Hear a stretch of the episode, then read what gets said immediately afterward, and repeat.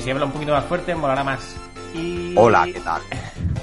Estoy yo, el maestro Splinter. Eh, hoy Miguel no viene porque vamos a hablar de un par de escritores de ciencia ficción que diga él no conoce, entonces pues he dicho grabo vosotros y ya escucharé yo el podcast y aprenderé algo. Sí, ya, porque ha sonado un poco como, como que Miguel no graba porque no lee, pero sí lee, chicos. No, no, Eh, no, sí lee, sí lee. sí es una persona leída. De hecho, probablemente lea bastante más que, que el maestro Splinter y que yo. Sí, en formato, formato anime y todos estos rolletes, ¿no? Sí, sí, sí. Pero leerle. Leerle, leerle. Bueno, ¿de qué dos escritores vamos a hablar hoy? Yo hablaré de John Scalzi. Mm. Y yo hablaré de China Mieville. Y bueno, os preguntaréis por qué hemos elegido precisamente a estos dos escritores y no a otros de ciencia ficción, teniendo en cuenta que, que bueno, que, que hay millones eh, para elegir. Bueno, pues básicamente porque son nuestros de nuestros favoritos, si no nuestros favoritos. Y, y bueno, igual, a- últimamente hemos leído bastantes novelas, tanto de, de- bueno, sobre todo de John Scalzi, porque, corrígeme si me equivoco, vamos, prácticamente hemos tenido eh, en los últimos meses unas maratones de, De este Scalzi, sí, escritor sí. bastante bárbaras, ¿no? Sí, sí, a mí me ha gustado mucho cómo escribe. Me ha gustado sobre todo que desde el primer... La primera página no, desde el primer párrafo, plus, te engancha en todos sus libros. Es, hay que saber hacerlo eso, ¿eh? Y este sabe, ¿eh?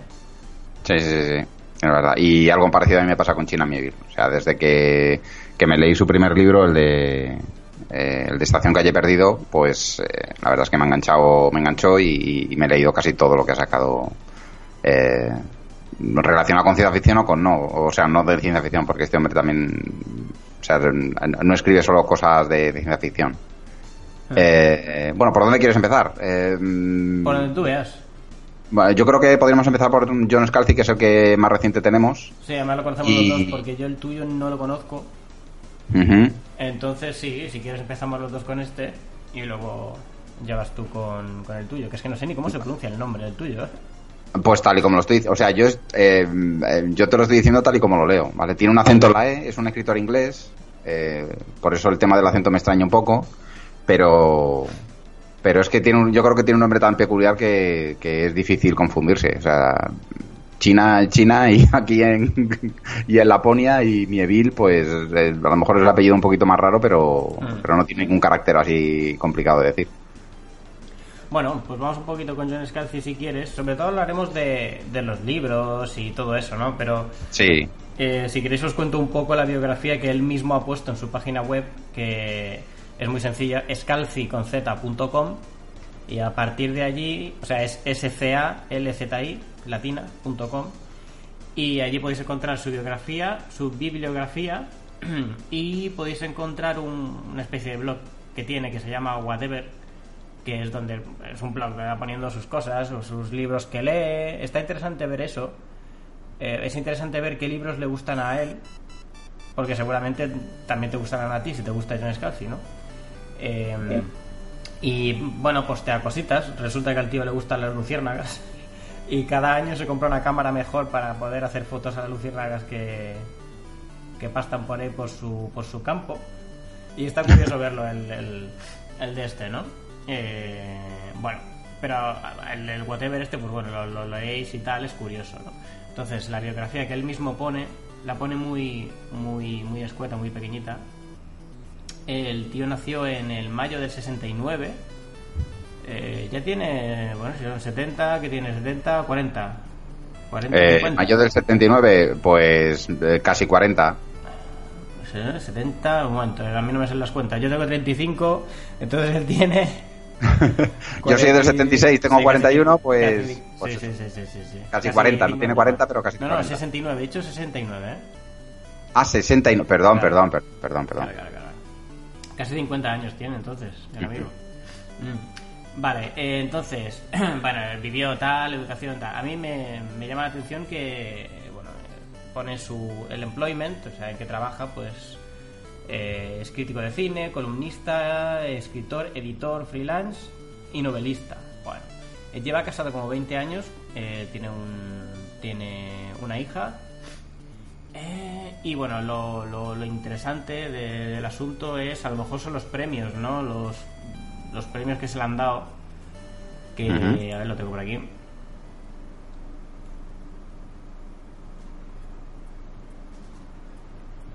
O lo tenía por aquí. Ver, lo ha ganado todo, digo, lo ha ganado- ah, aquí lo tengo, aquí lo tengo, lo siento. Vale, ya está. Mirad, a partir de, mm, de 2006, eh, a ver, tiene un montón de premios, pero los destacados serían el premio, el premio Hugo al mejor escritor aficionado. Después, en el 2009, el premio Hugo al mejor libro de no ficción.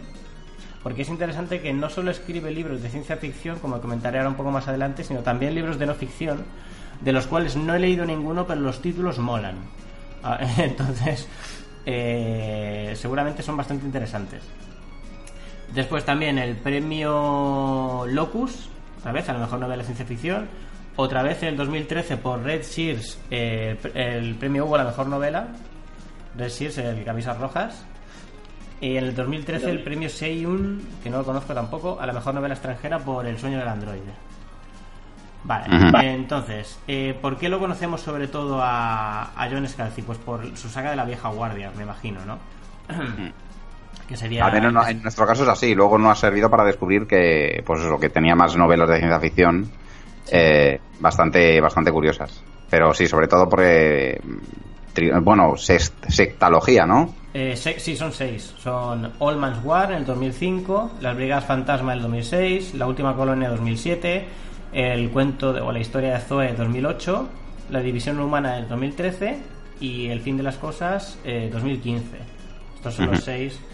Eh, a mí me gusta la evolución que tiene la, esta historia en, en- la vieja guardia. Empieza pues con una historia entre comillas simple, pues de un anciano que se alista al servicio militar, eh, traspasa en su conciencia a un clon suyo mejorado, ¿no? Y ahí pues tiene unas aventuras en plan marina espacial, sin mucha trascendencia tampoco, ¿no?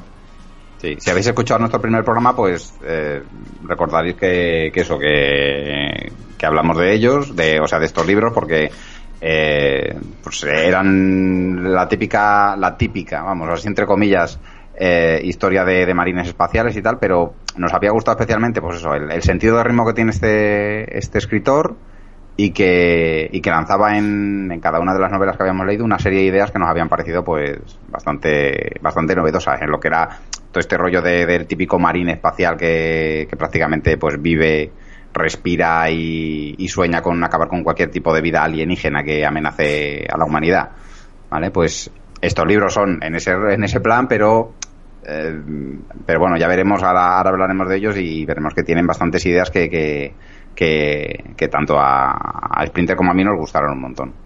Sí, por ejemplo, el, el concepto de cerebro amigo, Eh, la sangre sabia me parece que también es de este... A ver si me estoy confundiendo con otra saga, pero me parece no, que no, no, sí, sí, sí, sangre sabia, sí. Ah. sí.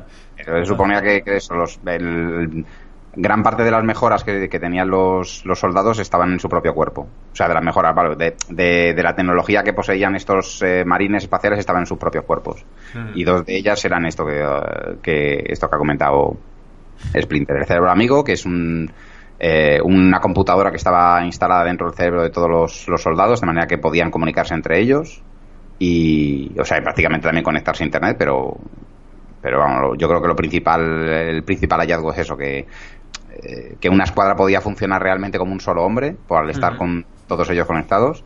Sí. Y la sangre sabia, que era parte del cuerpo que tenían mejorado, que básicamente pues explican que son, son nanites y, y nada, pues hace que puedan tener eh, recuperación de heridas acelerada. em, ¿Qué más? Eh, Bueno, podían respirar, o sea, podían aguantar la respiración mucho más tiempo, incluso podían utilizar la sangre sabia como armas si se la tiraban a la cara. Sí, es verdad, eran campanos. ya decíamos que eh, un, un tío que es capaz de, de matarte de un escupitajo es especialmente peligroso. sí, sí, sí, sí. Porque creo que los marines espaciales de, de Games Workshop de, de Warhammer 40.000 me parece que también tenían una habilidad parecida. Tenían algo así también. Mm. Am, también creo que es de esta saga este rifle que utiliza una especie de munición que puede convertirse en cualquier munición. O sea, el rifle está conectado con el cerebro amigo y tú le das la orden de eh, lanzallamas, eh, lanzagranadas, eh, yo qué sé, ¿vale? Rifle, pistola, escopeta, eh, munición explosiva, cualquier historia de estas. nada más lo piensas, le das la orden al cerebro amigo y el rifle este coge pues las el material que tiene como cargador, que no tiene balas, sino que tiene una especie de cubo de material, que no sé qué material es, y el rifle eh, al, al instante transforma ese material pues en balas, granadas, eh, lanzallamas. Era, un- era un poco como el- la pistola que llevan, por ejemplo, los jueces de- del mundo de, eh, del juez Dredd, pero ya sin, sin el fastidio de, de tener que decirlo en voz alta, ¿sabes? Mm. Y sin recargar, porque la munición esa Sí. me parece que les dura battle. Exacto. Bueno, en algún momento sí que dicen que tienen algún tipo de cargador, pero son básicamente, pues eso, nanites. Sí, sí, sí, sí, sí. sí. Mm. Bueno, entonces esto, la historia va desarrollándose desde la vieja guardia hasta el fin de las cosas, adquiriendo, digamos, más trascendencia, o sea, digamos, yendo más a lo grande, no sé cómo explicarlo, eh, a, a medida de que pasan los libros. Eh, Hmm. Te habla, por ejemplo, no sé si es en las eh, Brigadas Fantasma, creo que es, o en la del siguiente, que como ya los eh, los soldados ya no son ya no tienen ni forma humana, sino que están diseñados para cualquier cosa, por ejemplo, la vida en el espacio o subacuática o cualquier historia. Allí se mete la mente de una persona, pero eh, el cuerpo ya no es humano. Es cualquier otra historia, por ejemplo. Hay unos que eso que están diseñados para vivir y combatir en el espacio y así. Y es algo muy, eh, interesante. eh, un momento con esto porque eh, es bastante curioso, porque yo creo que, que aparte que es un guiño a, a- Se hace un pequeño guiño a las películas de, de terror japonesas, de, de, de monstruos gigantes. Porque ¿recuerdas cómo se llamaban este tipo de soldados? ¿Cómo se llamaban? Eh, ah, no lo recuerdo. No, Pues se llamaban gameranos. Igual que, Ah, que Gamera, la, la tortuga gigante que, que sale en las películas de, cierto. de Godzilla. Cierto, cierto, cierto. Mira, fíjate tú que no, no me había dado cuenta. Sí, pues el, el tema es que es eso, el- el- lo que comentas tú, o sea que eh, ya llegar a un, a un nivel tal de, de- O sea, pueden llegar a un nivel tal de especialización que pueden crear un cuerpo eh, especialmente preparado para un. O sea, para una- unas condiciones especiales como puede ser eso, la vida en el espacio. Y luego estos este tipo de soldados especiales pues salen en, en más de las novelas y se ve que, que pueden, en determinadas situaciones, pueden ser muy letales. Mm. También explora, eh, digamos, em, la parte ética de. eh, porque hay, hay, creo que es a partir del segundo libro, eh, en que eh, creo que se crea vida directamente, es decir, ya no se traspasa un cerebro a un clon, sino que directamente el clon, digamos, ya es un ser humano, es decir, nace un clon adulto con su propia conciencia, ¿no es así? Sí, sí, sí, sí, sí, sí. O sea, te hablan de te hablan de, de niños de, o sea, niños, de adultos que tienen dos días o tres días. En un cuerpo eh, de marine, digamos, formado ya y que directamente Mm. lo que hacen es entrenarlos ya para matar, combatir, etcétera. Claro, es que, o sea, entre la primera y la segunda novela hay un, hay un, hay un pequeño, un paralelismo, pero aparte un cambio muy grande. O sea, si en la primera novela tenemos una persona eh, que está llegando ya al final de, de su vida, de 70 años, que de buenas a primeras se le brinda una oportunidad por el, el, el protagonista se presenta, se presenta voluntario, igual que por lo visto hace todo el mundo en la Tierra, Mm. pero no sabe exactamente qué es lo que va a suceder. O sea, ellos presuponen que de alguna manera los mejorarán o, o- o arreglarán su cuerpo de 70 años para que puedan ser, ser útil para el combate, pero no tienen idea de qué manera va a ser. Exacto. ¿vale? Y entonces te cuenta eso, pues el cambio de que le supone para una persona de 70 años que, que de buenas a primeras pues está dentro de un cuerpo joven.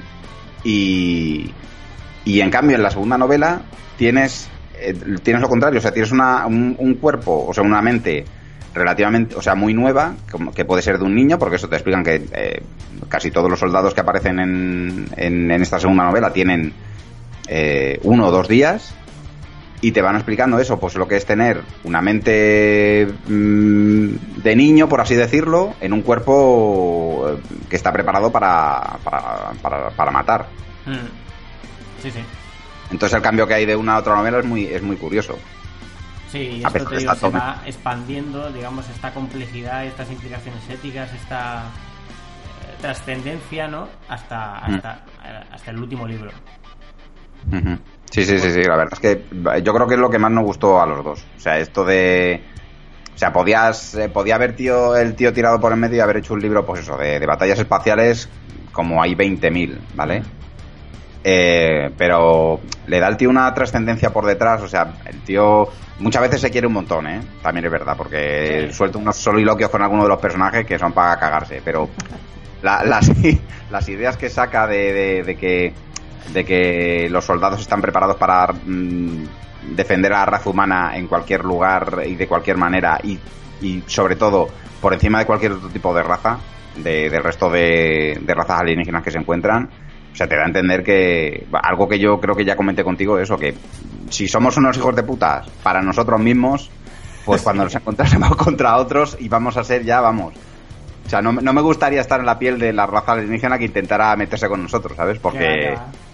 Aparte, la filosofía de las fuerzas de defensa estas terrestres, digamos, es el ataque preventivo. Sí, sí. te, arraso con Napar y luego si queda algo ya que pregunte, ¿sabes? Está bastante, bastante, bastante bien. Mm. Bueno, a ver, otro, para no estancarnos aquí en la vieja guardia. Otro libro que nos gustó mucho y que gusta mucho eh, y que va en un... Es de ciencia ficción también, pero ya va en un tono más desenfadado, cachondo y... No sé si decir humorístico y todo, es Camisas Rojas, ¿no? Sí, sí, yo creo que es un libro de humor con... Eh, de ciencia, o sea, que tiene alrededor un poco de, temática de ciencia ficción. Ah. O sea, no diría que es un libro de ciencia ficción con humor, al revés. De humor con ciencia ficción, sí, ¿por qué no? Exactamente. Es un libro que comentamos también en El cielo de la sombra, un poquito. Eh, a ver, sencillamente, es el concepto de camisas rojas. Eh, nos encontramos en este libro, pues, una tripulación de una nave estelar, ¿vale? Que pertenece a una federación de planetas unidos. Sí, a, partir de aquí yo creo que a más de uno le, está sonando esto. o sea, la nave lo pone tal cual. Y donde, pues, hay. Eh, el método de actuar cuando llegan a algún planeta y a alguna misión es que bajan el capitán, bajan toda la plana mayor de, de, de, la nave, bajan al planeta poniéndose en peligro, en plan estúpido. Eh, porque eso no es lógico, o sea, no es lógico dejar la nave sin mando, sin su médico, sin su ingeniero, sin su mejor oficial eh, científico, etcétera. Pero es lo que hacen, ¿no? Como en alguna serie que a nosotros ya nos sonará. Vale. Y curiosamente, en estos equipos de expedición siempre se llevan algún machaca que lleva camisa roja. Y Exacto. Esos camisas rojas siempre mueren. Además de las maneras más horribles que podéis imaginar. Comidos por, yo que sé, como era, tiburones. De eh, o, algo así. Creo que el primero es un tiburón que va por la roca o algo así. Sí, el otro como unos gusanos, o otro contrae una enfermedad súper chunga que te derrita hasta los huesos, o sea, cosas super marciana, ¿sabes? Pero... Mm. Eh, y bueno, y el protagonista del libro es uno de estos camisas rojas. Es un tipo que eh, empieza a darse cuenta de estas cosas. En plan, ¿qué coño pasa aquí? Que el que lleva la camisa roja muere. Eh, además empieza a ver unos comportamientos, él empieza a notar unos comportamientos extraños en la nave, muy extraños. Mm. Y, y pues bueno, no vamos a desvelar el libro porque tiene mucha guasa, ¿no?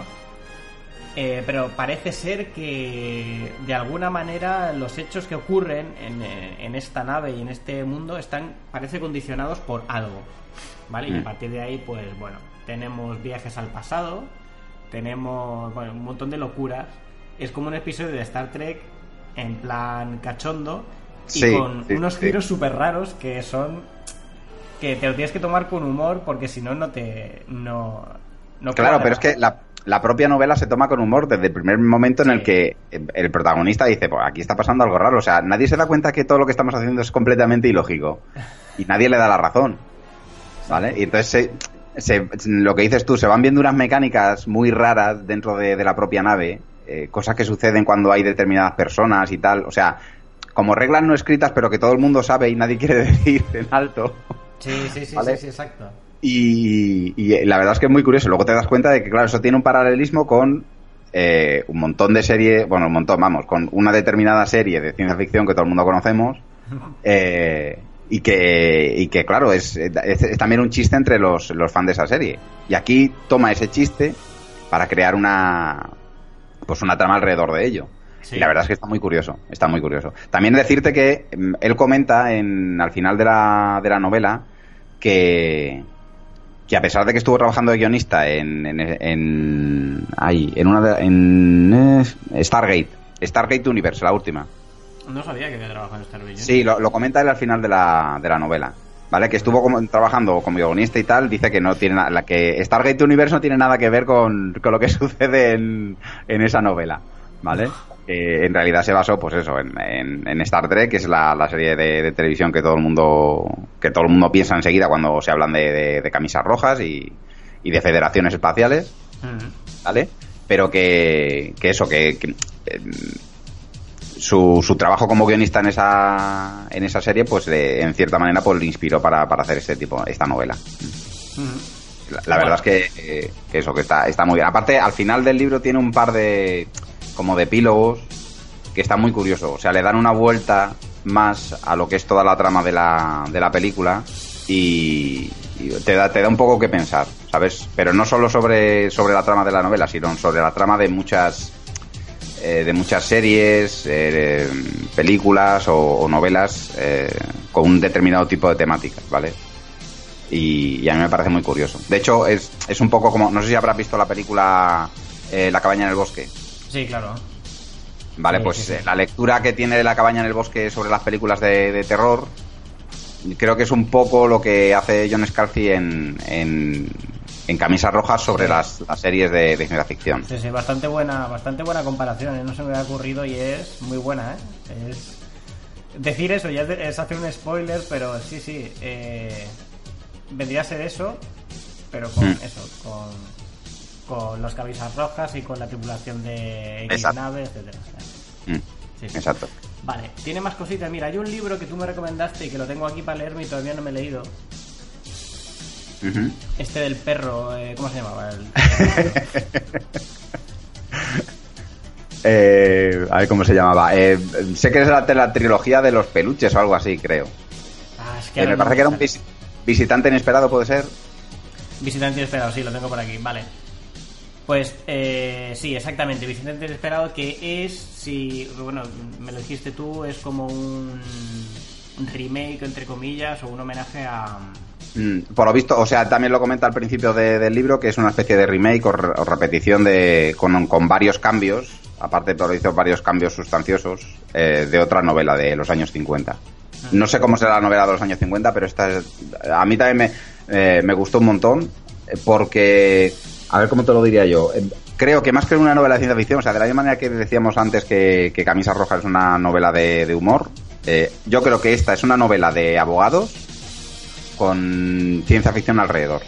Joder, es que tengo que leerme, lo tengo aquí y no eh, todavía no me lo he leído, macho. Pues es especialmente buena porque, a ver, em, pues eso, es... Eh, no sé hasta dónde habrás llegado de la trama, pero vamos, el principio de la trama básicamente es que em, el, protagonista es una especie como de de contratista independiente, no, de trabajador independiente que se encarga pues de buscar eh, yacimientos mineros de un tipo especial de, de mineral en un planeta. ¿Vale?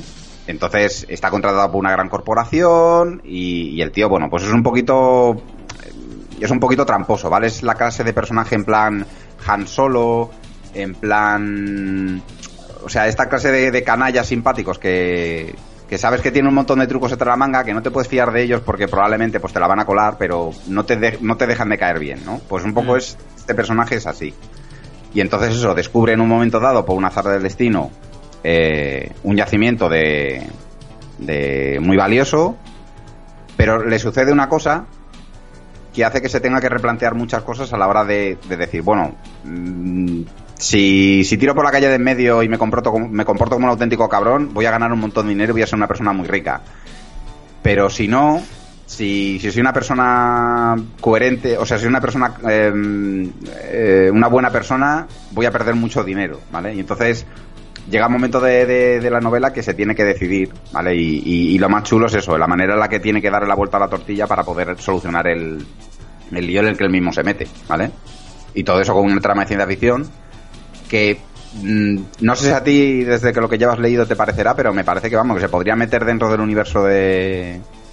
Mm, o sea, no, no en la anterior novela de la de Camisa Roja no, pero esta a lo mejor sí que se podría meter dentro del mismo universo que los eh, que la sextalogía de, de la vieja guardia. Bueno, porque hay cosas... tampoco hace... Sí, no es que esté vinculado, o al menos donde yo he leído, no hace referencia a la empresa que esté vinculado ahí. Mm. Pero podía ser. Hay cosas que me recuerdan a, a, cosas que se comentan en, la vieja guardia y en libros posteriores. ¿Vale? Y me parecería curioso que fuera como, yo que sé, otra visión del mismo universo, ¿sabes? Mm. Pero bueno. No, del todo, vamos, no te aseguro que sea del todo así. ¿eh? De hecho, probablemente no. Pero bueno, me, me, resulta curioso que hay algunas cosas que, que, sí que... A lo mejor él como autor pues ha dicho, va, pues como voy a hacer un remake y lo voy a hacer como un poco a mí me dé la gana, pues voy a meter estas cosas como guiños para, para mis... Eh, Hmm, sí, claro. Hmm. A ver, tengo otro. A ver, por aquí, El sueño del androide. No sé si tú lo has hmm. leído. Yo este lo tengo eh, pendiente, lo tengo entre comillas adquirido, ¿vale? Para leerlo. Y se ve que es otro, otro libro en plan también humorístico. en este caso, eh, pues eh, va de un hacker que tiene que salvar el mundo de no sé qué especie alienígena, de lagartos y tal. Pero tiene, según he visto por las reseñas que me he leído de él, que me hace muchas ganas de leérmelo, eh, hace referencia o tiene alguna referencia hacia el relato de Kadik de Sueñan los androides con ovejas eléctricas, hace coña alrededor de esto. De hecho, parece ser que en el libro hay, efectivamente hay ovejas eléctricas que además están extintas. Eh, bueno, eh, es bastante extraño, tiene, tiene pinta de ser raro, tiene pinta de ser muy eh, camisas rojas en el tono. o sea, se ve que la historia es completamente diferente, pero tiene... Yo tengo muchas ganas de leerlo. no sabía si tú lo habías leído o no. Yo creo que había visto referencias porque me ha pasado un poco como a o sea, en cuanto en cuanto me leí los libros que, que, había de, la vieja guardia en castellano, intenté conseguir todo el resto de los que de los que tenía este hombre, porque la verdad es que escribe, hace la lectura muy amena. O sea, no. Mm, yo creo que una de, una de las grandes eh, cosas que tiene este, este, escritor es que, o sea, que te hace muy ameno. Te, es el típico escritor que, que vas leyendo página tras página y no se te hace pesado. No, no dejas el libro por cansancio, no dejas el libro por eh, porque se te haga bola en un determinado momento. ¿Mm? Mm, sí, mira, Ahí eso. En este, mm. Parece que en este libro, eh, te digo, es coña tras coña, porque, a ver, según las reseñas que he estado mirando, eh, parece ser que al hacker este medio pirado lo contratan para que busque a, la última oveja azul, que se ve que está extinta, pero se ve que queda una. Eh, y bueno, la acaba encontrando y tal, no os digo cómo. Pero, por ejemplo, hay una facción que también busca la oveja, esta última oveja, y esta facción se llama Los Discípulos de la Iglesia del Cordero Evolucionado. Joder. Que además es una iglesia fundada por un escritor de ciencia ficción del siglo XXI. Vaya. Eh, está haciendo ahí coñas todo el rato, o sea, sí. No se llamará Philip, ¿no? De nombre de pila. Parece ser que no lo pone, pero que tal. sí. Estoy pensando que podríamos hacer en algún momento algún especial de, las ovejas en la ciencia ficción, ¿eh? De las ovejas. sí, sí, porque estoy pensando en, esas ovejas, luego estoy pensando de... Hay otras novelas que se llaman... A ver, si me acuerdo. Bueno, me estoy acordando, por ejemplo, de más de ciencia ficción, no... O sea, más que de ciencia ficción sería de terror, sería la película de Ovejas Asesinas, que es una película neozelandesa un poquito de serie Z, que, que los protagonistas son ovejas asesinas en plan zombies. Hostia, Paco, qué bueno. Sí, sí, sí, sí, no es una locura de, película, ¿eh? es una locura de película. ya de algunos años. Lo apuntamos, lo apuntamos.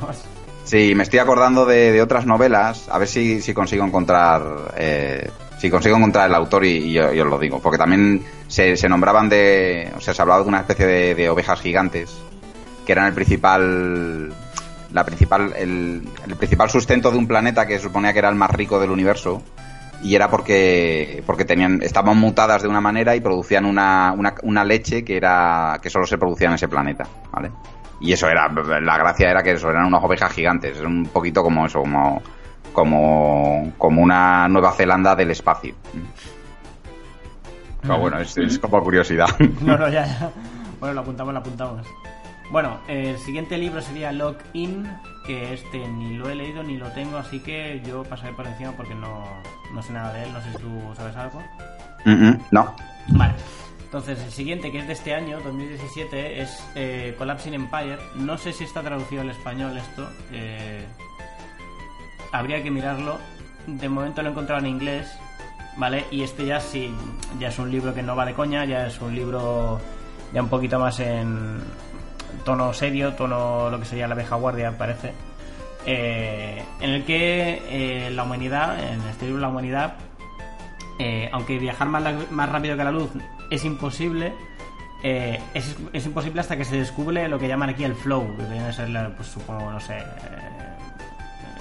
el río, no sé, o la corriente o algo así, ¿no? Que es un rollo extradimensional que te permite viajar a ciertos puntos del espacio, ¿vale? O sea, bueno, una excusa para poder ir a donde queramos cuando queramos, ¿vale? Como si fuera el hiperespacio o la velocidad warp en Star Trek o lo que te dé la gana, ¿vale? O plegar el espacio en la vieja guardia o como tú quieras, ¿vale? Pues qué chuladas. Es la típica excusa, ¿vale? Que tal.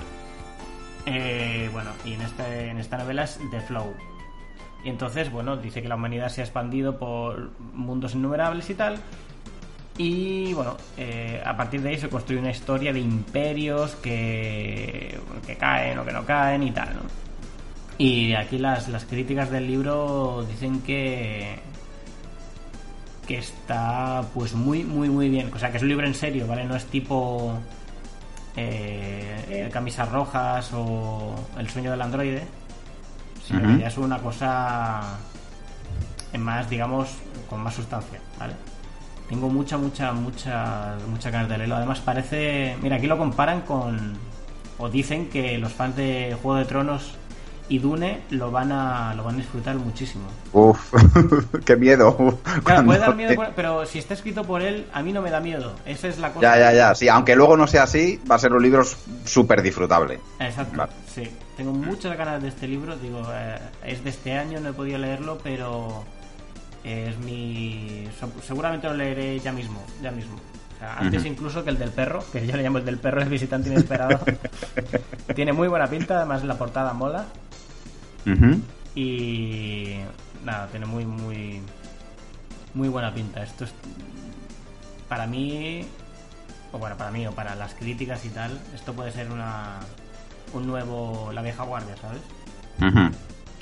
Porque en teoría, en teoría la Vieja Guardia acaba en, en el sexto libro, o sea, no, no tenía idea de... o sea, no, no, iba, no se iba a continuar más. No, esa historia acaba ahí en principio ese libro sí que está pendiente de, que traduzcan al castellano, ¿no? ¿Cuál? ¿El último? El último, sí, el fin de todas las cosas. Creo que sí. O cuando yo lo leí, que es hace pocos meses, sí. No sé. Mira, eh, tendría que haber mirado cuáles de estos libros están traducidos y cuáles no. Bueno, por lo menos yo te puedo decir, hasta el em, hasta la historia de Zoe, sí, seguro. Creo que el siguiente, que son un montón de historias cortas también ambientadas en el mundo de. en el universo de la vieja guardia, ese, no. ¿Ese también estaba? Vale, vale. Creo que sí. Es que ahora no me acuerdo, como también, o sea, me lo leo en inglés o en español, ahora realmente no me acuerdo cuál estaba y cuál no, la verdad. Vale, entonces, aparte de estos libros de ciencia ficción que, que ha escrito, eh, pues tiene colaboraciones con cosas, eh, con videojuegos, por ejemplo, un videojuego que no sé si conocerás se llama Midnight Rises. Es un me quiere, me, quiere sonar, tío. Yo no lo conozco. Eh, según esto es un first person, uh, joder, tú. Un FPS, vaya. eh, pero no, a mí no me suena de nada. Eh, pero en relación a esto, que se ve que ha sido como guionista o algo así, hay una plataforma que tú no sé si conocerás o los oyentes que se llama Bond. ¿Sabes lo que es Bond?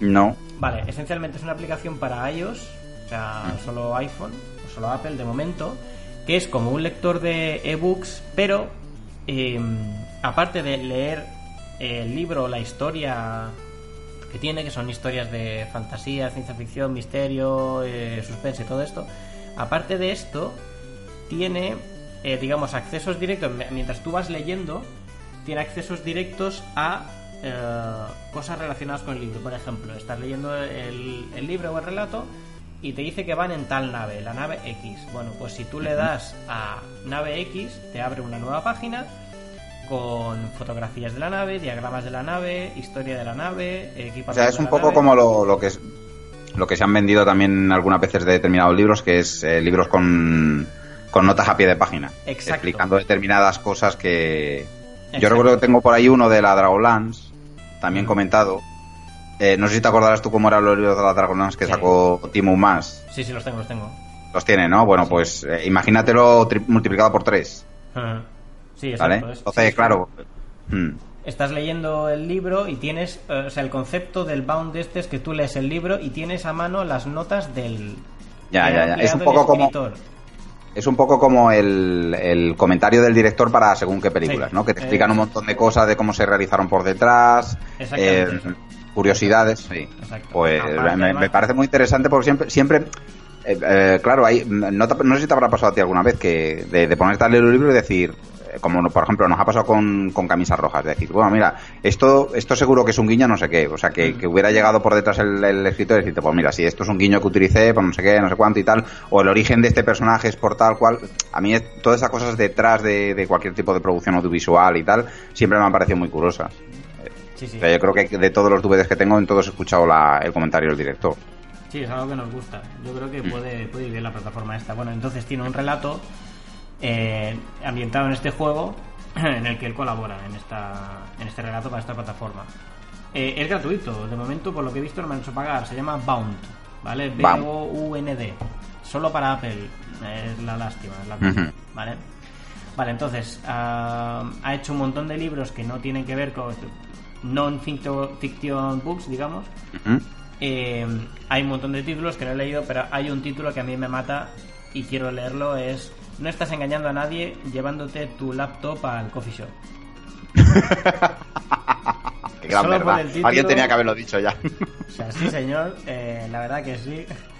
Después tiene uno que se llama Una dura guía, guía para el universo. Mm, El libro del tonto. El libro del tonto 2. No sé. Tiene que. Tiene que ser interesante. No sé. Viendo el humor, el sentido del humor que tiene, ¿no? Pues tiene que ser interesante ver ese sentido del humor fuera del, fuera del contexto de la ciencia ficción, creo yo. Y una última cosita que quería comentar, pues tiene muchas más cosas, ¿vale? Pero como no sé nada de ellas, pues tampoco. Eh, tiene un audiolibro que se llama The Dispatcher, por la cual le han dado eh, el Audio Award, me parece. Audio Award y fue finalista en el Locus, solo por este audiolibro de Dispatcher que está narrado por Zachary Quinto. Zachary Hostia. Quinto es, eh, bueno, el nuevo señor Spock. El nuevo señor Spock, sí, sí. A ver, me parece muy curioso. O sea, no sé si habrás visto alguna vez, o alguno de los que nos escucha habrá visto alguna vez, la lista de. Cuando hablamos de los premios Locus, todo el mundo piensa pues en, en novela de ciencia ficción. Mm. Y, o sea, y ves todos los premios que se dan, y, o sea, hay un montón de cosas. Porque, por ejemplo, también dan premios a, yo qué sé, a la mejor eh, muestra audiovisual de ciencia ficción. Y muchas veces en ese mismo año se lo lleva, yo que sé, un episodio de Doctor Who, por ejemplo. Mm, sí. O sea que esto, que, que le den un premio a un audio comentario me parece, me, me parece alucinante, pero claro, también entendible teniendo en cuenta la cantidad de cosas que abarcan los premios Locus. Mm. Me imagino que el tema de Zachary Quinto también habrá tirado, en plan, bueno, Claro. Mm. no sé, pero tiene que estar bien, ¿no? Zachary Quinto y el, y el John Scalzi, no sé, tiene que estar muy bien. No, eh, ¿Tú las has escuchado en versión original? A, o sea, a Zachary Quinto, o sea, alguna de, Sí. las, de las nuevas de Star Trek. Sí, sí, me he visto las pelis en versión original para escuchar las voces de, de la gente y tal. A mí me gusta la voz que tiene. ¿Y qué tal? Sí. Sea, a mí me gusta, sí, sí. No es una voz que no te cuadre con el personaje, sino que, joder, sí, sí, sí, señor. No es es, que la, la voz, la voz que tenía el señor Spock original, Leonard Nimoy, era, era bastante... profunda, o sea, bastante peculiar. Sí, sí, Eh. sí, sí. Hombre, eh, no es la voz de... mm, No me sale el nombre, del nuevo Sherlock Holmes. Eh, de- del nuevo Sherlock Holmes, de... Ay, em, Bueno, Joder. ta- Sí, espera, espera, espera, espera, espera, espera. Sí, Iron Man. Eh, Robert Downey Jr. No, coño, no, no, no, no. El nuevo Sherlock Holmes de... Ah, vale, vale, de sí, serie. el Benedict Cumberbatch. Eso, Camberback, coño. Vale, vale, sí, sí. Bueno, es que se le puso voz hasta el Dragon Smaug. Hasta Dragon, sí. Bueno, voz y movimiento, sí. Vale, Mm. No llega tanto, pero es una muy buena voz. O sea, muy buena voz. Si yo alguna vez hago un audiolibro, mm, voy a contratar a Zachary Quinto porque pinta muy bien. Y nada, yo, eh, pues nada. Ahí está todo lo que sé de. todo lo que os traigo de John Scalzi. Tengo muchas lecturas Sí, sí. pendientes, dime, dime. No, no, que digo que iba a apuntar una cosa más a, a- a todo esto que has comentado, que eh, también eh, recuerdo que te lo comenté a ti, que se rumoreó durante un tiempo que iban a hacer serie de ciencia ficción de de, de la vieja guardia. ¿Ah, sí? Y no sé en qué quedaría esto. No sé en qué Mm. quedaría. Pues ahora voy a ir mirándolo mientras tú. Sí, sí, no, no sé, o sea, no sé si habrán cogido alguno de los. Te lo iba a preguntar porque sé, por ejemplo, del, escritor que voy a hablar yo, hay una de sus novelas que han trasladado a, a televisión, a, a serie de televisión. Y, y no sé si ha pasado igual con alguna de las novelas de John Scalzi. Me gustaría saberlo, ¿vale? Porque sé que esto, esto te lo comenté a ti y dijimos los dos, buf, pues eh, si no se gastan perra va a quedar una mierda. ¿Mm? Sí, es verdad, es verdad, me acuerdo cuando lo me Pero- comentaste. Pero también creo que tú me comentaste a mí y decía, bueno, le pega mucho a las, a las series esta, a las novelas estas que hicieran una película en plan, yo que sé, Los Juegos del Hambre o, Hmm. o El Corredor del Laberinto. O sea, mm, series de, o sea, una película de ciencia ficción en varias, eh, Entrega, sí. sí, en varias entregas con, con actores jóvenes, ¿vale? Y, y nada, pues eh, relaciones entre ellos, porque básicamente también un poco, eh, o sea, no es el centro de la trama, pero también pasan cosas de, de este tipo, o sea, eh, cu- cuadraría con, con lo que son los libros de la vieja guardia. Sí. Pues nada, te digo, yo eh, sobre John Scalzi, esto es lo que os traigo. Mucha lectura pendiente que tengo, tengo que leerme Collapsing Empire, que me hace un montón de ganas, y también me hace un montón de ganas el del sueño del androide. Y eso, Bueno. eh, a ver, ¿qué, qué nos traes tú? Eh, descúbreme el autor este, porque... Bueno. He leído algún libro suyo, pero no, no me suena de nada el autor. Vale, eh, a ver, China Mieville, pues este señor es, eh, es un escritor inglés que nació en el 6 de septiembre del 72 en la ciudad de Norwich. Y bueno, si, si buscas un poco por, eh, por internet y tal, unas- el- alguna foto suya, verás que mm, te parecerá cualquier cosa menos escritor de ciencia ficción. Si haces una rápida búsqueda, Estoy en ello. lo estás en ello, ¿no? Vale, bueno, más o menos. Os- describo un poco la pita que tiene el señor China Mieville, ¿vale? Para que os hagáis idea, porque eh, varias de las cosas que voy a contar tienen que ver un poco, o sea, que sea un poco superficial, pero veréis a dónde quiero llegar. Vale, bueno, pues eh, si buscáis alguna foto del señor China Mieville, es un señor completamente rapado al cero. China Mieville con... Vale, ya está. Mieville, tengo. Mm. Aquí lo tengo. Ah, Coño, sí. este parece... está completamente rapado al cero. Debe de tener como 5 piercings, 5 o 6 piercings en la oreja izquierda, Sí, señor, sí. ¿vale? Parece, parece un skin, vaya. Sí, parece un skin, parece un skin. Aparte un tío musculado, petado, ¿sabes? ¿Mm? Pero aquí dice la Wikipedia, dice, escritor de fantasía, político y profesor Sí, británico. ahora, ahora te explicaré, porque es que ya te digo que es un tío bastante peculiar, ¿vale? Ah. El, el tío se presentó un año eh, a la Cámara de los Comunes del Parlamento Británico eh, por un, partido un partido trotskista o sí, bueno, trotskista estoy leyendo aquí, ¿vale? No se comió un cagao, al final no entró dentro de la Cámara de los Comunes, pero se ve que el tema ese le gustaba, le gusta y, creo que estuvo participando en, en tema de política dentro de no sé su, su ciudad o a nivel de a nivel ya más nacional dentro de Inglaterra durante durante un tiempo vale de hecho pues eso participa participa en varios blogs eh, de temática de temática política pero bueno no eso no tiene nada o sea yo en las novelas no se refleja mucho mm, esta faceta suya pero es curioso ver sabes que eh, yo creo que es el primer, o sea, de los primeros escritores que veo que, que se presenta también como político. Creo que está bastante, está bastante peleado. ¿vale? Se, se comentaba siempre, por ejemplo, de, o se comenta siempre de, eh, a ver, el escritor de Brigada del Espacio, coño, Eh, Heinlein. De Heinlein, eso, porque era bastante de derechas y tal, pero, pero aparte de eso, yo creo que, que, que pocas veces el tema de, del, pues eso, de, de las creencias políticas o de, del giro político, o sea, de, de ese político que tenga el escritor, pues eh, se ha hablado, ¿vale? En el caso de China Miel, pues eso, por haberse presentado a la Cámara de los Comunes, pues es algo que se suele poner en las, en las, eh, en sus biografías. De hecho, en alguno de los libros que tengo yo aquí hay una pequeña biografía, en muchos de ellos, y, y en, en bastantes de ellos pues se comenta esto. Yo creo que lo hacen más como curiosidad que como otra cosa. Ya te digo que en los libros no, o, o por lo menos yo no he conseguido encontrar. Quizás sí que estén metido, pero yo no he conseguido encontrar. Vale.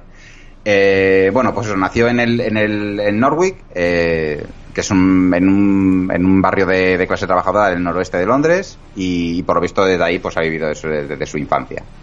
Eh, sus padres se divorciaron muy cuando él era muy pequeño, o sea, casi después de, de su nacimiento, y prácticamente, pues nada, pues, él, él ha crecido junto a su madre, que es profesora, y su hermana. De hecho, en varios de los libros, pues le dedica, le dedica el libro eso a su madre. Mira, por ejemplo, aquí en el Consejo de Hierro, que es uno de los que tengo, eh, le dedica el libro a Gemina, su hermana. Mm. Y en La cicatriz, pues creo que también se lo dedicaba a la madre. A ver. Sí, sí, creo que también se lo dedican. Bueno, no lo estoy encontrando ahora, pero bueno, sí. O sea, que, que bueno, que, que, parece que tiene bastante relación con, con su madre y su hermana. Eh, a los 18 años, que en 1990 pues se fue a Egipto, y a Egipto y estuvo allí un año enseñando inglés. Y esto, esto sí que te puedo decir que debe de, o sea, que sí que se ve reflejado en bastante de sus novelas, sobre, o sea, en, sobre todo en las novelas de las que voy a hablar yo, que son la trilogía de, de ¿vale? Que ahora explicaré un poco en qué, en qué se, en qué se ve reflejado en las novelas. Y dice que, bueno, que eso, que esa estancia en Egipto pues hizo que, fuera adquiriendo un creciente interés por la cultura árabe y la política de, Oriente Medio, ¿vale?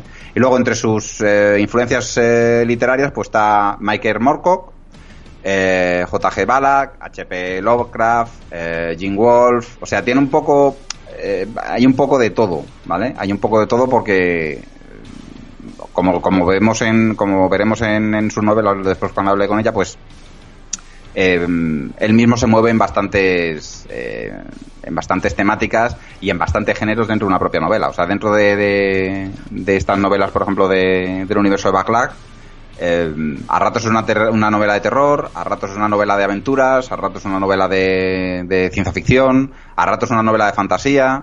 O sea que, eh, o sea, todos estos estas influencias de las que he hablado, pues, pues se ven reflejadas ahí. Vale. En 1928, pues eso, empezó con su andadura literaria con, una novela corta se llama Rey Rata, que estaba ambientado en Londres. Eh, luego en el 2002 escribió La Zogue, eh, que también es otra novela de ciencia ficción, eh, con extraterrestres y tal. Luego en el 2005 escribió una novela llamada Looking for Jake, que creo que no es de ciencia ficción.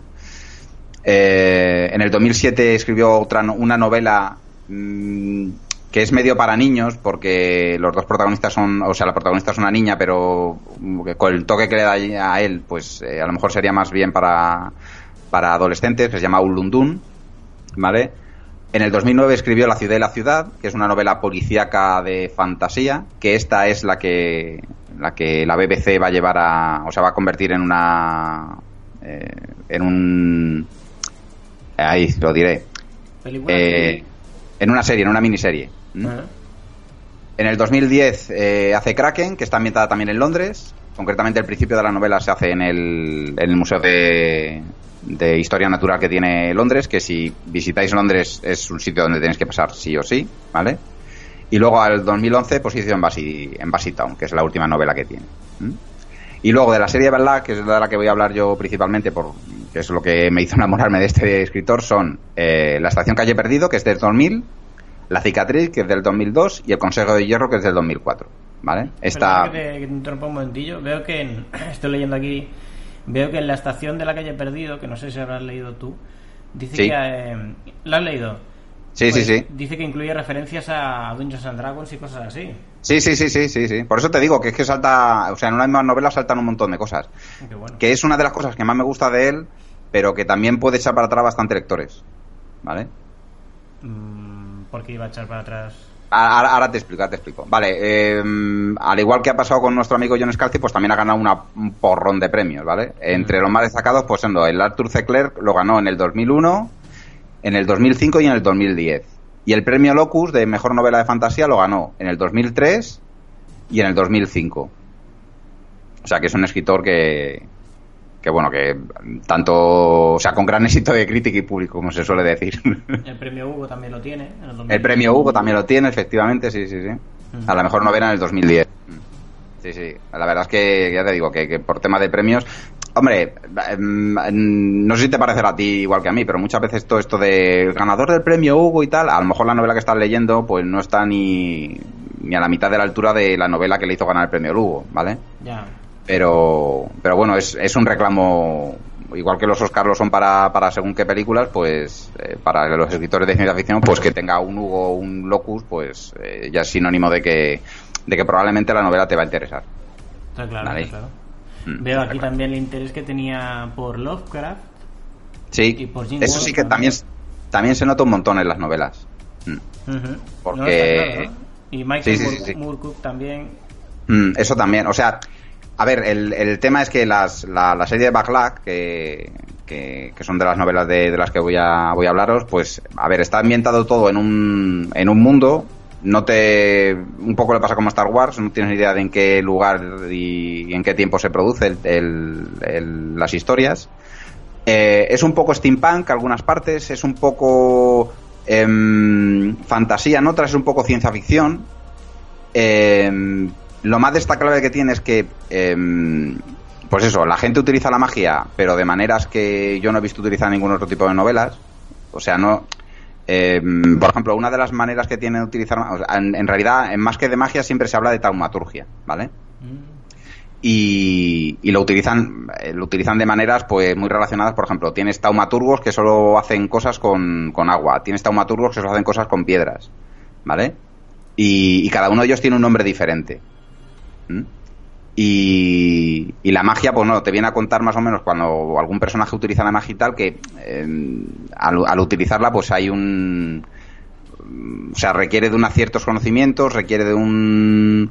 Eh, de unos preparativos, ¿vale? O sea, no es algo como en otros mundos de fantasía que, o sea, que simplemente sale o que hay gente que está mm, preparada para ello, em, sabes que es algo sencillo de hacer, que está integrado en todos sitios, no, aquí eh, tanto la magia como la tecnología se entremezclan y, sirven para, pues muchas veces sirven para, para que los, gobernantes de, la ciudad donde se desarrollan casi todas las aventuras, que se llama Nueva Crobuzón, em, pues eso, mm, ostenten el poder todavía de, manera todavía más aplastante, ¿vale? O sea, a ver, eh, para empezar, eh, Nueva Cobruzón, que es donde se desarrollan todas las novelas, pues es una especie de una mezcla entre Egipto, o sea, el Cairo, un poco de Londres.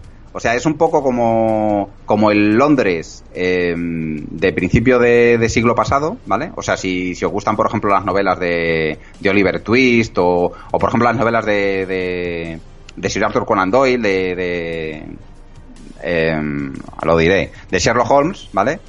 Pues eh, un poco la ciudad eh, donde se desarrolla todo es un Londres de, de, ese estilo, ¿vale? Lo que pasa es que en este Londres eh, conviven una serie de razas alienígenas, a cada cual más rara. Pero sí que tienes una alta sociedad, que es la que gobierna sobre, sobre el resto de la ciudad, y, tienes pues una serie de barrios bajos, eh, en las que se desarrollan bastantes de, las aventuras que, suceden en estas novelas, y, y pues eso bueno pues está lleno pues de gente pues como las eh, que veréis en muchas de las películas por ejemplo el, eh, estos bajos fondos que se ven, por ejemplo, en la última de, Sherlock Holmes, en la que salía em, el Robin Downey Jr. La última de Sherlock Holmes. Sí. Las últimas, estas dos películas de Sherlock Holmes que protagoniza Robin Downey Jr. Sí, sí, sí, sí. Las escenas que se, que se que pasaban cuando estaban en los barrios bajos de, Londres y tal. Pues un poco así, me imagino yo que debe ser Nueva Corrupción por cómo explica eh, el, el, autor, ¿vale?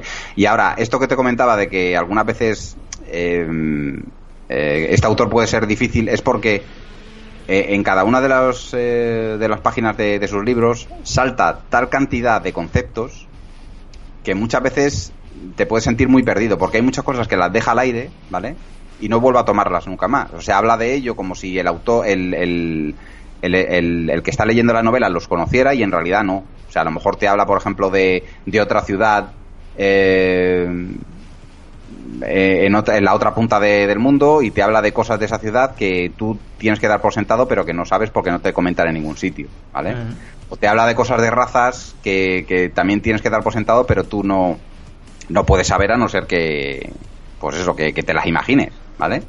Y entonces, a mí esto me gusta mucho en, las en, sus novelas porque te da eso, pues tienes un montón de, de conceptos que, que me parecen súper locos pero muchos de ellos te los tienes que imaginar tú, porque simplemente te suelta una frase o te, te habla una determinada cosa, porque mm, una cosa que tiene curioso es que utiliza muchas palabras, junta muchas palabras para dar, mm, dar a la luz un concepto nuevo, ¿sabes? Por ejemplo, tiene una zona, el, el, universo de Balak tiene una zona que se llama la mancha cacotópica, ¿vale? Que se supone que eh, en algún momento allí hubo, eh, hicieron un experimento en una ciudad, eh, el experimento no te explican muy bien qué sucedió, ¿vale? Pero pasó algo que eh, tanto la ciudad como toda la zona del terreno alrededor se vio afectada. ¿De qué manera se vio afectada? Vale, pues todo lo que hay alrededor de esa ciudad muta, o sea, ha mutado.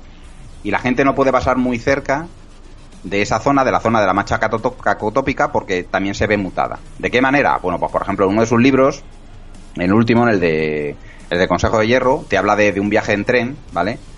Y, y ese viaje en tren están escapando y prácticamente lo que van haciendo es van quitando vías de la parte de atrás del tren y la van poniendo delante. Entonces el convoy se va moviendo en la dirección que, que, que van construyendo los zapadores que van haciendo la vía, ¿vale? Joder. Llega un momento en que tienen que ponerse cerca de la... Tienen que pasar cerca de la mancha cacotópica. Son atacados, por ejemplo, por una especie como de, de gusanos que tienen cabeza de, de hombre, que te, te da a entender que eso antes eran personas, o quizá no, ¿vale? Pero, pues eso, por pasar tan cerca de la mancha cacotópica, sucede que uno de los vagones del tren se transforma como una especie de célula. O sea, la gente que hay dentro no puede salir. Y entonces llega un momento en que ese, ese, ese vagón del tren se ha convertido en algo vivo, con la gente que había dentro del vagón del tren que no ha podido salir, dentro, formándose como, o sea, como si fuera una gran célula, y la gente que hay dentro eh, for- eh, eh, convirtiéndose en elementos de esa célula. Coño. ¿Sabes? O sea, esa clase de cosas son las que te, te va a soltar continuamente en, en la novela, pero no, no te la acaba de, de- de cerrar y entonces esto hace que tú, tú le tengas que dar mucha mucho a la almendra para decir, joder, ¿cómo podría ser esto y tal? Y a mí esto a mí esto me gusta mucho, pero también me da mucha rabia porque, ¿sabes? O sea, con cada uno de sus libros se podrían crear un montón de, de historias, ¿vale? Bueno, Escucha, estoy viendo que el último libro es del 2004. Sí, no ha sacado nada más de esta serie de Balak. Mira que me- se comentó en un momento, yo leí por algún sitio que iba a sacar un, un- un libro de historias cortas ambientados en el, en el universo, pero no he vuelto a saber nada más. No sé si es algo que tiene, o sea, que ha ido para otro sitio, porque sé que sí que tiene un libro de, de historias cortas, pero no, o sea, lo dejó ahí en lo más alto y se cansaría, o sea, no, Mm, sí. iría por otros sitios y ya está, no. Y su último libro, digamos, de, de fuera de esta serie de Baslag, es del 11, es eh, eh, Embassy Town. Sí, ¿No has escrito exactamente. nada más desde entonces o qué? Exactamente, no he escrito nada más desde entonces. No sé si estará preparando algo o estará habrá retomado su, su carrera política, ¿sabes? Mm. Pero, pero sí, o sea, de las buenas a primeras. O sea, yo, de hecho, cuando terminó. O sea, cuando yo terminé de leerme El Consejo de Hierro, que es la última novela de, de eh, pues eso, pensaba que no. O sea, tardé tiempo en volver otra vez a escuchar de él porque pensaba que. que eso, que sacaría libro pronto. Y, y hasta el 2007 no sacó otro libro que fue el de Lundun. Sacó es el de Looking for Jake, pero no, creo que no tiene nada que ver con la ciencia ficción. Y el de Lundun, ya te digo que es un libro que eh, que va de una niña eh, metida dentro de me parece de un mundo, un mundo paralelo, una cosa así. Y, y es más una novela por lo visto para, para adolescentes. Para adolescentes con su toque, pero para adolescentes, ¿vale? Entonces ya como que, que, que eso, que, que ha intentado escribir otras cosas nuevas. Eh, le pasa a muchos escritores. Mm. Y Dime. si yo no sé nada de este hombre y no he leído nada, que no- que no he leído nada, ¿qué me recomendarías que leyera primero? Yo te recomendaría que empezaras por Estación Calle Perdido. Vale, y me leo los tres de la serie esta Baslag, ¿no? Sí, sí, sí, sí, sí, sí. Luego ya sí, eh, ya te digo, no tengo ni idea. O sea, leí algo de El Rey Rata, sí que lo leí, y es una novela de, de terror ambientada eso, en los, en los suburbios. de bueno, en los suburbios no, en, en, en el subsuelo de Londres, que está curiosa. Bueno, puede molar. Pero. Mm. Y pues nada, Estación Calle Perdido lo que tiene, pues eso, es. eh, o sea, la primera novela ya te deja, mm, o sea, te, te, te marca lo que son las pautas de lo que va a ser el universo de Ballag y tal. Y, y, bueno, prácticamente lo que te cuenta, o sea, la historia que te cuenta es de un, eh, un científico eh, al que le llega un- una criatura que es una especie como de, de hombre pájaro, eh, al que le han arrancado las alas y le pide al científico que consiga de alguna manera hacerle volar. ¿Vale? Esto por un lado. Eh, el científico, el, el ámbito de, de la ciencia que toca es algo muy marciano. Y por otro lado, el, el hombre pájaro, las motivaciones que tiene la sociedad de, de donde él viene son todavía más marcianas, ¿vale? Entonces ya te deja muy loco. Y todo esto lo mezclas con una. mm, eh, con un, un- una temática de- de terror, porque el- en la búsqueda de, de- para intentar hacer volar este a esta criatura, el, el científico libera o sí libera algo que no tenía que liberar, ¿vale? Y, y se produce un problema que pues que afecta a toda la ciudad, ¿vale? Joder. ¿Tú dirías que es muy de culo duro todo esto? Ah, Porque así como ¿De lo cuentas... ¿Cómo, cómo? ¿De muy? Eh, de culo duro, si es muy ciencia ficción así más durilla. No, no, no, no, no, no, no, para nada, para nada, para nada. ¿No? Para nada. O sea, no. eh, mm, o sea, no es. O sea, entiendo que tú te refieres a, a culo duro a que, que es muy, muy sesudo, ¿no? Hmm. No, lo que, tiene de lo que tiene de sesudo es que, ya te digo, te va a lanzar un montón de cosas, ¿vale? Al- a la cara, un montón de ideas a la cara y, y- y te puede. Pues eso, te puede abrumar. Pero más que. Pero no, la historia es bastante. O sea, se puede seguir bien, ¿vale? Pero. De hecho, en, cierta, en ciertas partes, pues es una novela de. de acción o de aventuras. Pero pero eso enmarcada dentro de, eso de, esta ciudad de, fantasía que ya te digo que no es nada no es para nada lo que lo que estás acostumbrado a ver en los sitios. De hecho el nombre de, la novela viene de, una estación de tren. O se supone que la ciudad tiene un, un metro o un tren y una de las paradas que, que tiene es esta la estación calle perdido que para cerca de un sitio que se llama Las Columnas, o sea, perdón, las columnas no, las, em, las costillas, que son las costillas de una criatura gigante que no se sabe en ningún momento qué es, ¿vale? Que Qué está guay. hecha de un material que nadie sabe de lo que es, pero lo que ha hecho la gente es construir, eh, construir eh, casas alrededor. Ah, está muy bien. Me- Me gusta el, al menos el lo Mm. que me sale del cerebro cuando me estás diciendo, es decir, la imagen que yo tengo de esa, Claro, es- de esa criatura y tal, y construyendo una ciudad alrededor y tal. No sé si es original, porque eso me suena haberlo visto en alguna otra Sí, yo ¿no? también me suena haberlo visto en otros sitios, pero ya te digo que hay un montón de cosas que, que te resultarán, por un lado, conocidas, pero por otro lado, tal y como las trataré, son completamente diferentes. O sea, no son el centro, el- las costillas estas no son el centro de la, de la novela para nada, Mm. pero sí que sí que te da, es eso, o sea, es una imagen muy, muy potente que te, que, que- que enseguida, enseguida mm, te puedes imaginar, ¿vale? Y ya puedes colocarlo en un sitio, en un lugar, y creo que eso hace que, pues eso, que enseguida te, te enganches a la novela. Luego, aparte de eso, la, la cantidad de criaturas eh, que pueblan la ciudad esta, pues se acaba con más marciana. O sea, tienes cosas desde una especie de hombres sapos, ¿vale? Eh, una especie de hombres árboles. Bueno, más bien, más que hombres árboles, serían hombres. em, eh, joder, esto de los desiertos, cojones. Em, Eh, ¿Cactus, palmeras? sí, un hombre cactus. Una especie de hombre cactus. De hecho, viven en una zona de la ciudad que está especialmente preparada para ellos, que es una especie como de. de, de super. ay, lo de invernadero. ¿Mm? Y en un momento de la historia tienen que entrar dentro de él y te cuentan, pues eso, cómo es esa zona y cómo. O sea, cómo, cómo viven dentro los. que creo que se llaman Cactacae, ¿vale? Pero con diferencia, la, el tipo de raza más raro que existe en, en el universo Balak, ¿vale?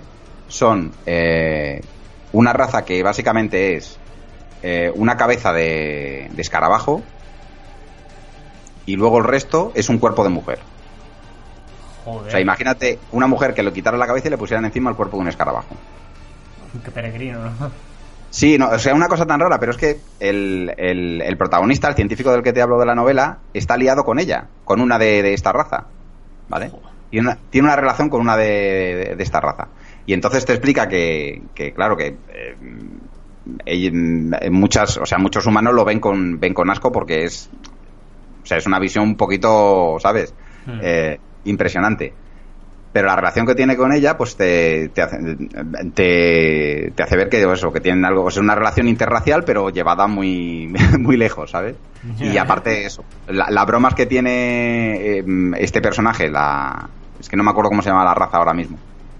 Pero las bromas que tiene esta, la, esta chica, vamos, este personaje femenino con él, eh, son bastante graciosas, porque le llega a decir, dice, no, no es que nosotros tengamos un cuerpo de mujer y una cabeza de, de, de escarabajo, es que a lo mejor vosotros os han quitado una cabeza de escarabajo y han puesto una cabeza de un mono. Entonces, te hace ver que eso, que hay, hay cosas que son, que son, depende del cristal con que se mire, pues es, es bastante diferente. Eh, bueno, luego llegó en el 2002 La Cicatriz, que es mi favorita. Y básicamente, bueno, eh, te cojo un personaje. eh, o sea, en- realmente te puedes leer cada una de las novelas por separado, no, tiene ningún, no tienes ningún problema, ¿vale? Pero hay veces que se hacen menciones a cosas que han sucedido en otras novelas. Y entonces es curioso volver a leer otra vez en cada una de las novelas sabiendo esto. Y la cicatriz, bueno, te cuenta la, la historia de una, una, traductora que tiene que escapar de, de Nueva Corrupción por algo que sucede en la novela de Estación Calle Perdido, ¿vale? Y va a parar a un, a un, a un lugar que básicamente es una ciudad formada por un montón de barcos. Que están todos unidos por diferentes tipos de, conexiones y tal. Hay diferentes tipos de barcos, tanto grandes como pequeños y tal. Cada barco pues es una especie de distrito dentro de la ciudad, ¿vale? Y, y esta chica va a parar pues hasta a, a, esta ciudad. Armada se llama, ahora me acabo de acordar, Armada se llama el, en la ciudad. Y eso, bueno, en Armada pues hay tanto piratas como, como gente que, que viene rebotada de, de, de, conflictos bélicos que se hayan producido en, la, en, en, en este mundo. Eh, tienes también gente que viaja en cepelines que están justo encima de la ciudad, ¿vale? Y es un poco pues una ciudad de, de outsiders, de, de, gente de malvivir y de, de ladrones y asesinos. Y ella va a parar allí, pues eso, para ocultarse. Mm. Y resulta que la habilidad que tiene con una determinada lengua, pues hace que sea necesaria en un momento de la novela. Para algo que están buscando los, eh, los gobernantes, bueno, los gobernantes, vamos. Los gobernantes no, porque la, la, te da a entender que, que, cada uno de los distritos tiene un gobernante de manera diferente. O sea, dicen que, por ejemplo, uno tiene un consejo, otro tiene una especie de rey, otro tiene un, uno de los distritos está gobernado por un vampiro. ¿Vale? Que no dice vampiro en ningún momento de la película, lo llama de un montón de maneras, que luego yo estuve mirando y por lo visto son sinónimos de vampiro en diferentes culturas, ¿vale? Pero, pero por lo que, por lo que es y por lo que hace, pues eh, sabes que es un vampiro. Y, y luego por encima de todos ellos, pues hay una pareja que son los amantes, que son los que más o menos los gobernantes de la ciudad, pero, pero claro, a expensas de lo que diga el resto de, distrito. Y estos son los que le mandan a los que piden a la, traductora que les ayude con, pues eso, a traducir una determinada cosa para conseguir un fin que ellos están buscando. Esta es, sí, sí, a mí la que más me gusta porque es la más, eh, la más aventurera de todas y la que más cosas te trae, porque la cantidad de conceptos que trae esta novela ya, o sea, si la anterior ya era una burrada, en esta ya te cagas, ¿sabes?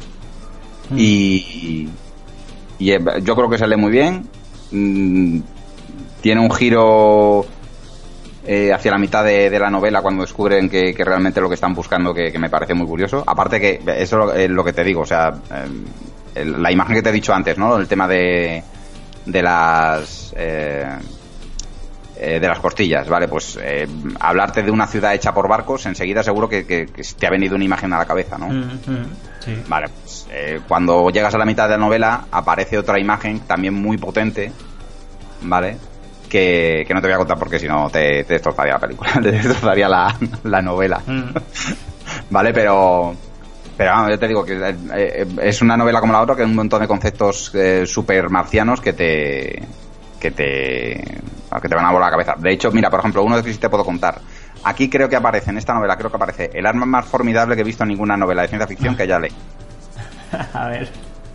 Y básicamente es una, una lo que le llaman en un momento uno de los uno de los personajes que, que sale que es una especie como de, de guardaespaldas de, de, los amantes vale de, de los gobernantes de, de armada eh, saca un arma que, que, es una espada vale unida a un motor vale la espada te dicen que pues, está hecho de un material que no tienes ni idea de cómo estar y el motorcillo es un motor de algo que en algunas de las novelas pues hablan que o sea una especie de, de energía hecha de no energía de la falta de energía ¿vale? No sé explicarlo mejor porque es algo, ya te digo, es otro concepto muy marciano, ¿vale? Mm. Pues básicamente lo que hace la espada es eh, se pone en todos los posibles en todas las posibles posiciones que se puede poner la espada en, en un momento dado.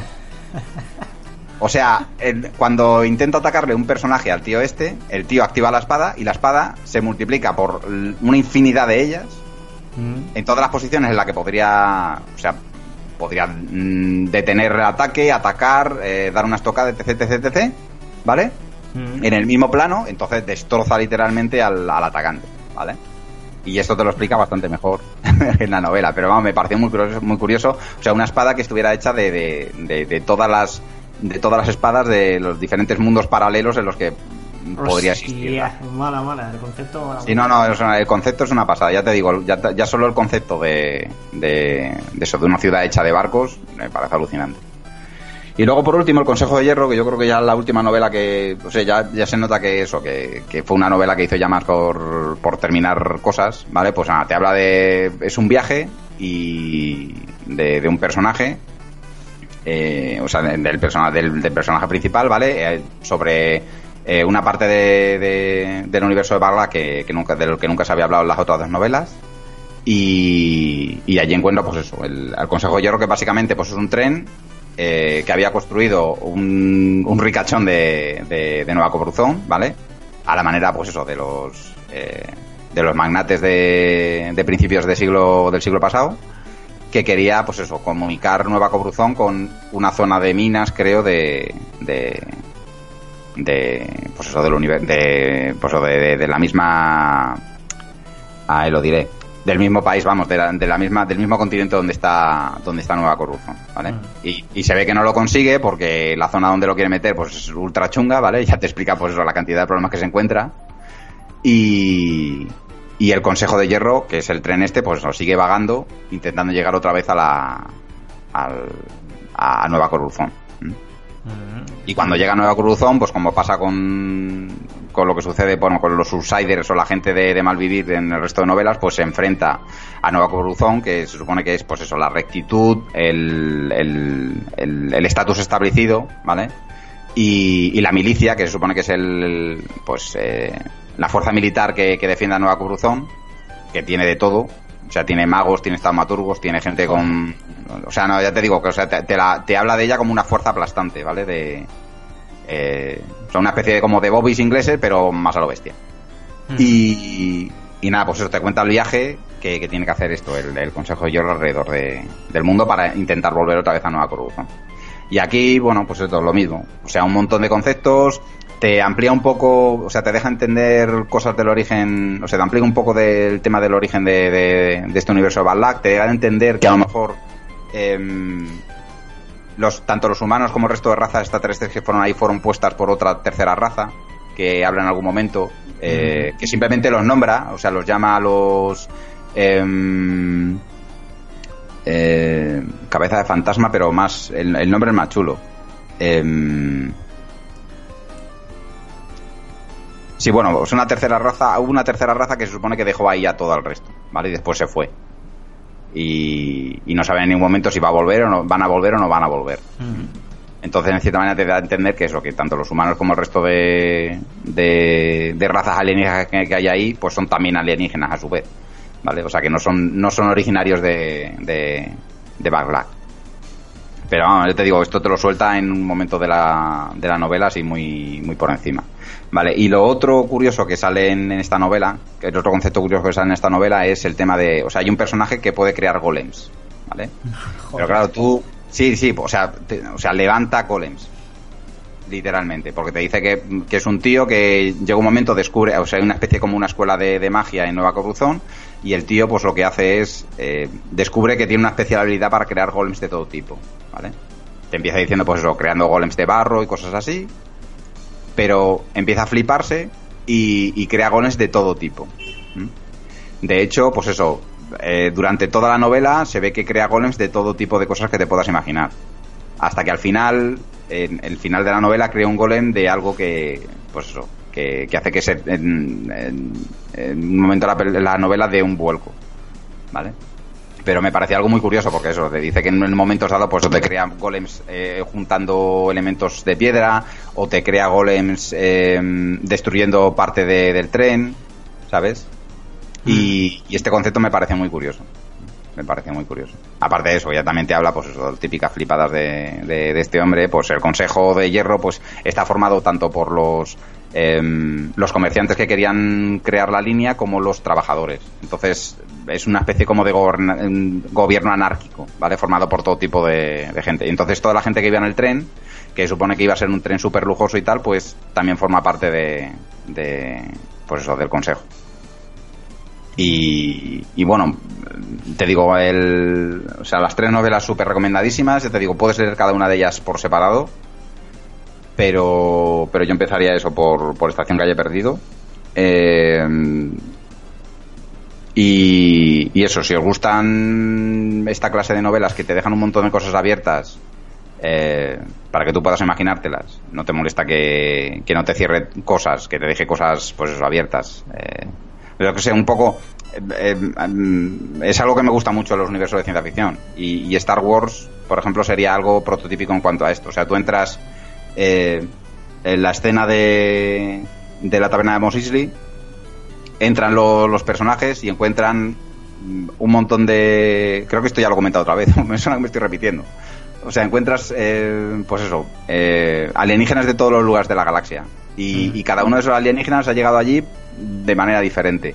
Y cada, seguro que cada uno de ellos tendría una historia que contar que sería pues tanto más chula que la de la que cuentan sobre Luke Skywalker y como los problemas que tiene familiares, ¿sabes?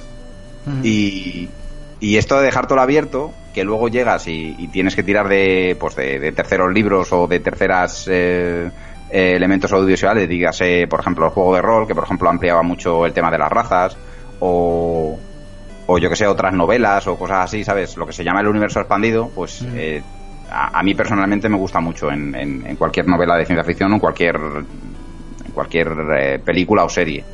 ¿Vale? Que te dejen muchas cosas abiertas para que digas, joder, o sea, no es solo lo que ves hasta aquí, sino que mm, detrás de la puerta o detrás de, de- del marco donde se desarrolla una determinada historia hay muchas más cosas que se ven, pero no, no están ahí, pero no, no, no, no, no- no se profundiza en ellas, ¿vale?